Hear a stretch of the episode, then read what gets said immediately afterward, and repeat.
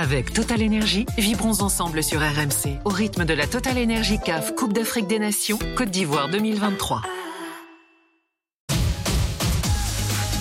Avec Robert Malm, avec Bruno Satin ce soir, avec Aurélien Tirsin, avec Yann qui est auditeur de, de l'After euh, ici en, euh, en Côte d'Ivoire. Comment tu fais? Tu, tu podcastes? Ouais, toujours podcast. Et comment tu as découvert l'After? Hmm, je sais plus trop comment, mais je sais que le premier after c'était euh, PSG Barcelone, je crois, la remontada. Ah oui, une grande soirée. Ça dépend pour qui, mais euh, en tout cas en termes d'intensité, on va dire, parce que je, vais, prendre des, me prendre des messages d'insultes. Mais en termes d'intensité, c'était effectivement un sacré after. Euh, bon, euh, revenons, revenons au match et à, ce qui s'est passé. Bruno, Robert, quand, vous avez, quand voyez toutes les équipes là qu'on a vues là, et quand vous voyez l'effectif de, de Gasset, la confirmation ce soir, c'est que c'est une équipe moyenne, non? Au-delà même du cas Gasset, de, de ses choix. Oui, oui, oui, parce que même, même le match face à la Guinée-Bissau, euh, où tu ouvres rapidement le score et Ouais, tu, tu te dis que bon, euh, ça y est, c'est lancé, et puis on va voir. Et puis finalement, ça, derrière, ça, ça met du temps, ça a du mal à effectivement à confirmer. Si t'as pas un Seko Fofana ce soir-là, euh, à ce niveau-là, euh, je sais pas si tu t'arrives encore à peut-être à, gagner. Il y a eu quelques situations pour la Guinée-Bissau à un moment donné, mais bon. Malgré tout, il y a 2-0, puis tu te dis, bon, euh, le plus dur, et d'ailleurs, euh, je me souviens d'avoir été dans les couloirs, tout le monde disait, enfin, c'était un soulagement. Au- Au-delà de la victoire, c'était un soulagement. Donc tu te dis, bon, bah, ils sont soulagés, voilà, et que, ça, et que ça va enchaîner. Puis derrière, tu te rends compte que non.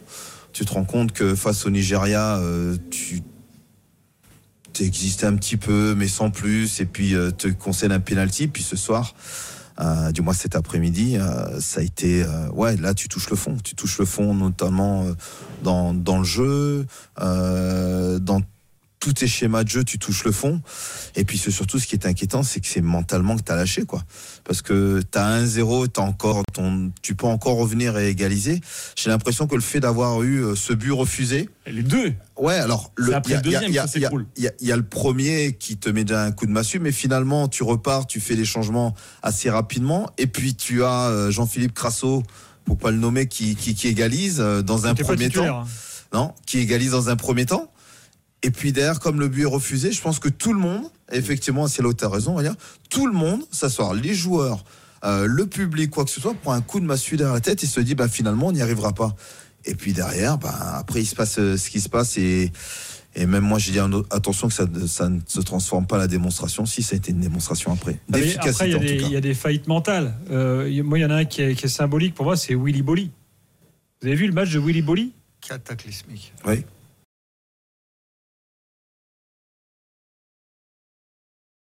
À Baresi ou euh, Beckenbauer, hein, bien sûr. hein, mais enfin, c'est bon. pas Tapsoba non plus. ça. non, mais je veux dire, c'est non, pas. non, non, non, mais oui. C'est un Mais- gars euh, bon, qui normalement n'est pas à ce niveau-là. Comme disait Jean-Louis, c'est Il était justement. perdu, tu voyais sa tête, le pauvre. Ah, mais tu le balances dans le grand bain comme ça sur le match où il y a peut-être le plus de pression. C'est comme la ligne offensive et les défenseurs. Tu sais jamais qui euh, Jean-Louis Gasset va aligner. Donc t'as le pauvre Aurier, euh, tu vois les caméras qui étaient braquées sur lui sur le banc, euh, qui joue pas. Un coup tu mets Singo, après tu mets du, du Boli, Diomandé euh, et Ndika. On peut pas dire que c'était l'assurance touriste non plus depuis le début de la compétition. Il y a aucune stabilité. Euh, ni derrière, ni la seule stabilité qu'il y a, c'est au milieu. Exact. Et les mecs, ils avancent pas. Alors que c'est censé être le point fort de l'équipe, parce que même Fofana, hein, tu parles, il y a- il y, a notamment l'énergie qui dépense sur chaque but. Il était libéré totalement et derrière il force des frappes, il force, il porte le ballon trop longtemps, il veut sauver le, le pays à lui tout seul. mais, juste. Non, et puis ce que tu disais la dernière fois justement, c'est pas c'est pas euh, quelqu'un qui organise le jeu, c'est pas un meneur un meneur de jeu. C'est Fofana, c'est un garçon qui est capable euh, euh, de venir percuter de temps en temps, mais c'est pas quelqu'un qui va t'organiser, orienter, à un moment donné te trouver la passe qui va casser la ligne. Au contraire, c'est un joueur que tu vas trouver entre les lignes quand euh, il est libéré de, toute tâche défensive, parce que le jeu, le demande. Mais c'est vrai, sur le second match, euh, on, a, l'a- on en a parlé ensemble, il a forcé les frappes. Euh, alors il en avait tenté une qui était cadrée et qui a mis corner, et puis derrière il force, et il force encore, et puis finalement, tu, ce que dit Bruno, c'est vrai, tu perds de l'énergie à vouloir tout faire, à essayer de porter l'équipe euh, sur tes épaules. Et puis finalement, ben, tu, ben, tu te pénalises personnellement parce que Seko Fofana, c'est un garçon effectivement qui est généreux dans l'effort, euh, qui n'est pas avare de ses efforts. et qui finalement se perd malheureusement à cause d'un collectif qui ne- qui n'est pas à la hauteur. Mohamed est là au 32-16. Mohamed, bonsoir. Bonsoir. Mohamed, supporter ivoirien, euh, toi aussi. Euh, on a parlé de Gassé, on a parlé des joueurs qui avaient un mental là de, de moineau. Euh, sur, quoi tu veux appuyer, toi? Pff, par où commencer? Euh, bah, C'est vrai que vous en avez déjà parlé, mais euh, pour moi, le problème, c'est que on ne sait pas quel est la, le 11 de l'équipe à l'heure actuelle, alors que ça fait bientôt deux ans que euh, Gassé est là. C'est qu'aujourd'hui, il commence à 3 derrière, alors que on n'a jamais joué à 3 derrière. En fait, il Hmm. nous a fait un PSG City 2016. En plus, il était déjà dans le staff du PSG à l'époque. Ceci explique peut-être cela. Je ne sais pas, mais en tout cas, euh, on peut pas se mettre à jouer à 3 derrière comme ça, ce qui fait que du coup, aujourd'hui, ce qu'on fait- le seul moyen d'envoyer la balle en attaque, c'était des longs ballons, ce qui est déjà un acte d'impuissance.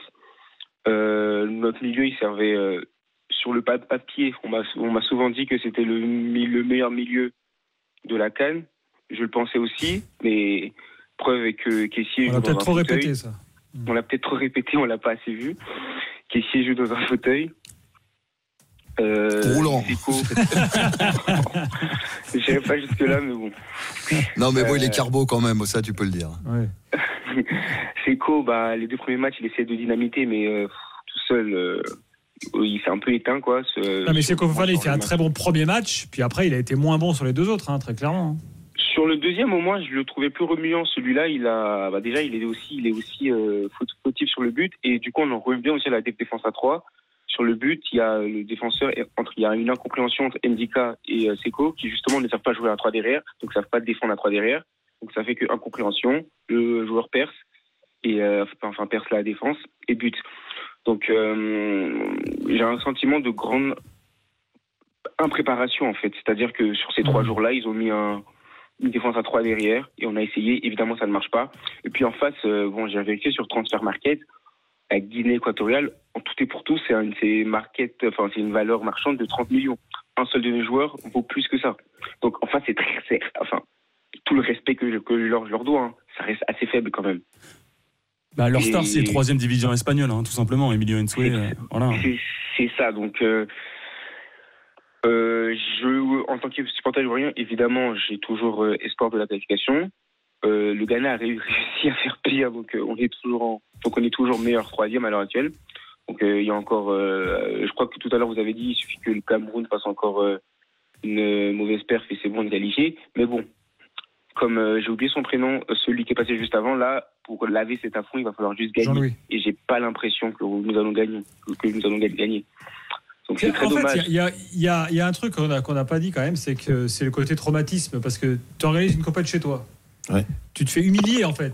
Euh, et puis bon, tu te fais pas humilier par, euh, on va dire, un méga cador du continent, même si la Guinée équatoriale, on va en parler, euh, fait quand même des trucs sympas et tout. Mais euh, je veux dire, je, alors, je vais pas comparer avec le Brésil-Allemagne de 2014, parce que c'était là, c'est pas un match décisif au fond. C'est pas un match à élimination directe. Bah, c'est encore pire du coup. Et en face, au moins, c'est l'Allemagne. C'est encore pire du coup. Ouais, c'est pas c'est pas faux. Ton argument se tient, encore mais pire. encore une en- en- en- encore une fois, tu prends euh, la Guinée équatoriale.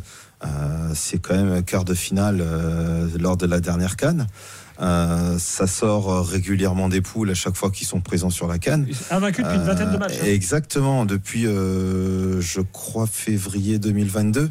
Euh, quelque chose comme ça. Mais en tout cas, depuis 2022, ils sont invaincus. Donc, ça prouve aussi que déjà, un, t'as un adversaire.